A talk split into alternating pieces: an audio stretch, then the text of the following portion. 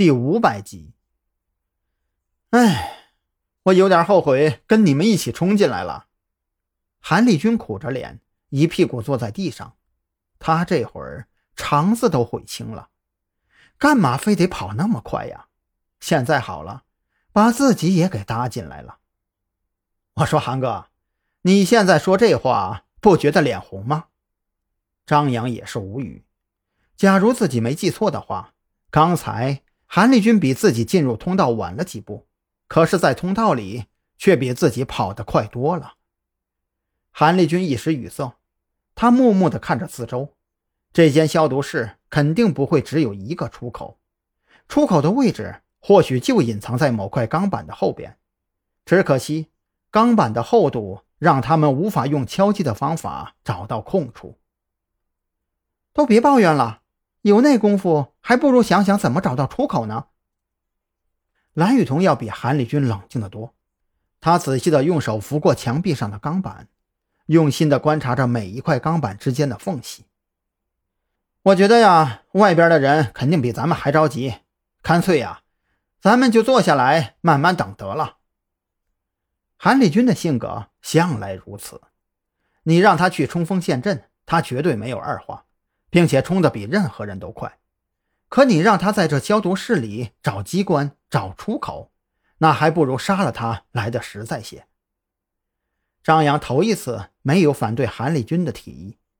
刚才入口处的钢板落下，赵军等人肯定知道事情不对劲儿，在外边想办法破开地下室的钢板。肯定要比自己三个人在地下胡乱摸索强多了。行了，别费劲了。按照子午会的德行，他们才不会给我们留下自救的可能。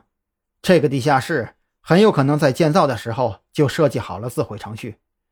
咱们这儿的空间不大，假如是完全密封的，我们运动量越大，氧气的消耗也就越大。还是慢慢等赵队他们想办法吧。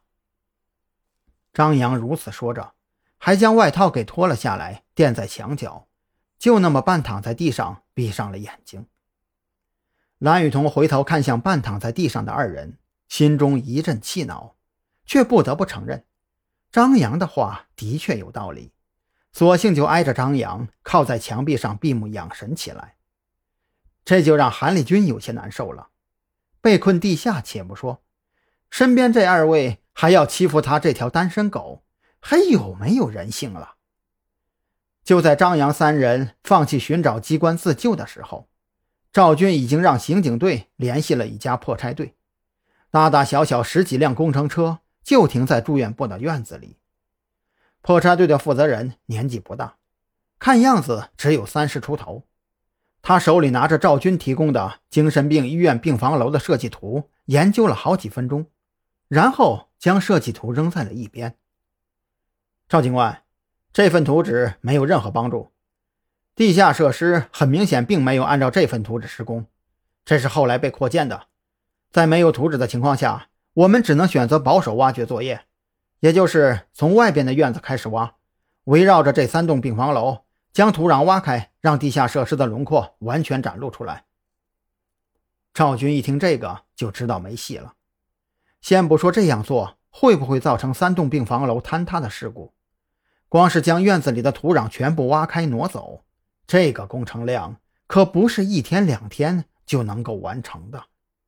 假如下边有空气还好说，不吃不喝保持两天的生命应该不难。可假如下边是完全密封呢？张扬三人岂不是要被活活憋死？